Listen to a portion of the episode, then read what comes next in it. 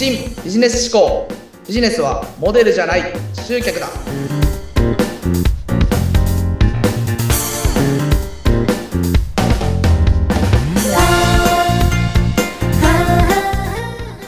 皆さんこんにちは。KY&KS の山下です。こんにちは、インタビュアーの山口智子です。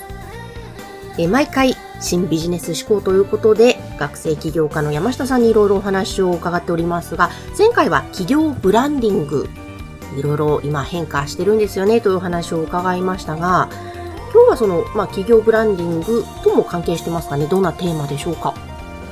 今日はですね、あの前回企業ブランディングという話をしたので、ちょっとそこに関係したお話をというところでですね、実際に企業ブランディングの一環として、まあ僕らがやってるサービスでもあるんですけど、すごくいいものがあるので一つご紹介したいなと思ってまして、えっ、と、それがナンバーワンリサーチってサービスなんですね。ナンバーワンって、ちょっと聞こえがいいと思うんですけど、はい。皆さん結構いろんなところで、あの、周りを見渡してみるとナンバーワンっていろんなところで見かけると思うんですよ。見かけますね。あの、いろいろ、例えばホームページとか、いろんなところにはいはいはいしてると、な口コミナンバーワンとか、こそうですね。う、お、なんかすごいのかなってやっぱ思って見ちゃいますね。はいはいはい。そうですよね。これ実はナンバーワン戦略って結構いろんなところで使われていて、例えば、えっ、と、有名なところだとじゃあオリコンさんとか、じゃあオリコン顧客満足度ナンバーワンとかテレビ CM とかでよく聞くと思うんですけど、はい。それなナンバーワン、なんなんとかかんとか第1位とか、なんとかかんとかナンバーワンみたいな。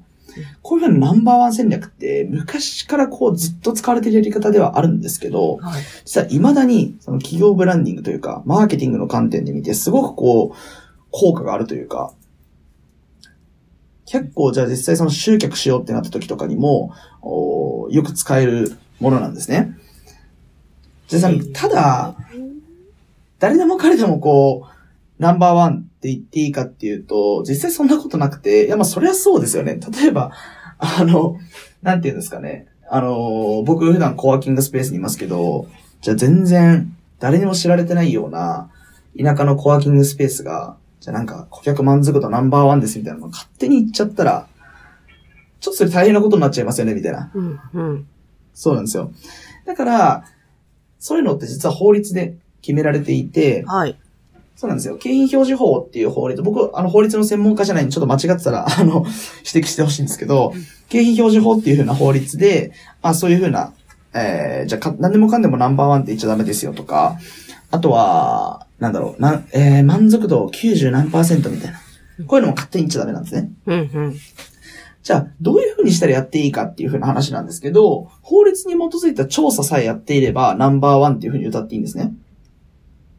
そうなんですよ。で、ちょっとナンバーワンっていうものを、まあ、街中とか広告とかで見かけたときに、ちょっと注目してみてほしいんですけど、この右下あたりにちっちゃく薄い文字で、いついつに調査して、じゃあどういう風な調査をしたのかっていう調査概要が書かれてるんですよ、実は。へえ、そうなんですね。そうなんですよ。それ載せないと実は、えー違反なんですね、景品表示法の。はい。そうなんですよ。えっ、と、ちょっと僕もね、正確なの忘れちゃって、え忘れちゃいましたけど、えっ、とね、調査会社とか調査機関と調査概要、この辺かな？この辺をしっかり乗っけとかないと、景品表示法違反になっちゃうんですね。そうなんですよ。で、ただ、じゃあ実際に、あのーまあ、ナンバーワンって、イメージとしては、例えばじゃあ、車でいうトヨタとか、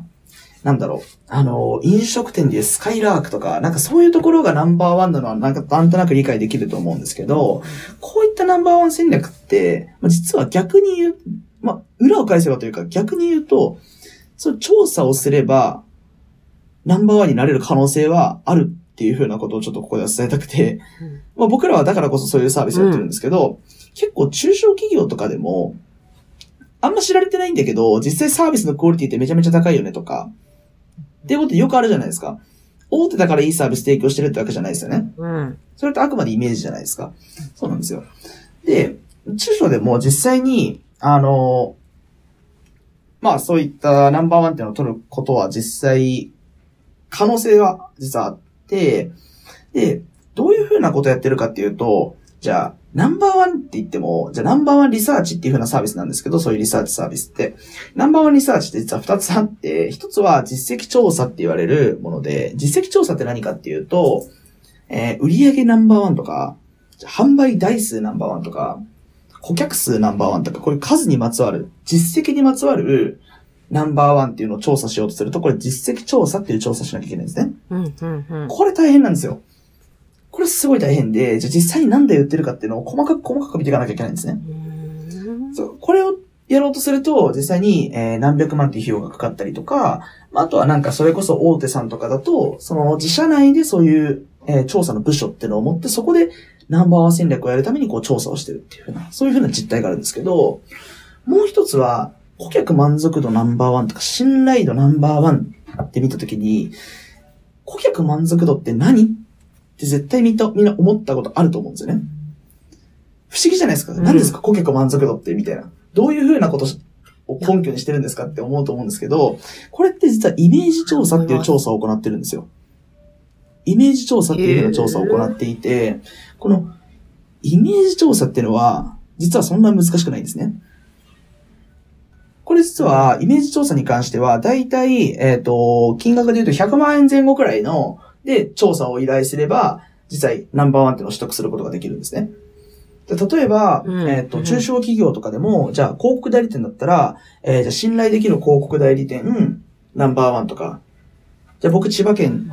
が地元ですけれども、じゃあ千葉県の、えーウェブ制作会社、顧客満足度ナンバーワンとか、こういうふうなイメージに関するものって、イメージ調査っていう、まあもっと具体的に言うと、ホームページとかを使ったアンケート調査になるんですけど、そういうふうな調査を行えば、結構簡単にナンバーワンって慣れちゃうんですよ。うん。そうなんですよ。だから実際、ナンバーワン戦略って、うん。めちゃめちゃ効果ある割に、うん意外とハードルが低いよっていうのをちょっとここではお伝えしたいんですよ。で実際に効果、じゃあどれぐらいあるのって話なんですけど、あの、正確にどれぐらい伸びますっていうのはちょっとはっきりは言えないんですけど、大体、うん。うん。大体、えー、まあ、集客数とか、じゃあその、じゃあお問い合わせの数とかでいくと、1.5倍から2倍くらい大体伸びるイメージなんですね。うん。うん。だからそれこそ毎月広告費でやっぱ数十万っていうお金をかけてるところだったら、まあナンバーワンって取り切りですから、基本的には。まあ一回100万円とかこうお金をかけて、100万円とか数十万円ってお金をかけてナンバーワンってのを取って効率的にこうどんどんどんどん集客していった方が、まあ1年とか2年とか3年とかこう長いスパンで見たときに集客でこう、えー、効率的により集客できるっていう風な、そういう風なサービスですね。ナンバーワンリサーチ。これ僕らも結構採用してて、例えばリスティング広告の運用をやってるお客さんとかに、じゃあナンバーワン取りませんか？みたいなことを言って、じゃあ僕らがリサーチをして、実際ナンバーワンだったら、じゃあナンバーワンでしたね？っていうことで、それをじゃあランニングページとか、うんリスティング広告の広告文とかに、こう、〇〇ナンバーワンってつけると、えー、クリック数がめちゃめちゃ上がったりとか、コンバージョン数が上がったりとか、っていう風なことが実際にあるんですね。なるほどね。そうなんですよ。えこれ、逆にそのナンバーワンじゃなかった場合っていうのもやっぱりあるわけですか？ナンバーワンじゃない可能性っていうのは当然ありますね。うんうん調査会社によっては、なんかナンバーワン取れませんでしたっていう風な事例とかはあるんですけど、そうなんですよ。あ、これは、まあ、実際調査会社がどれだけ優秀かによってナンバーワンが取れるか取れないかっていうのは変わってきますけど、僕ら1年半ぐらい今ナンバーワンリサーチやってて、僕らの場合だと取れないっていう事例はないですね、基本的には。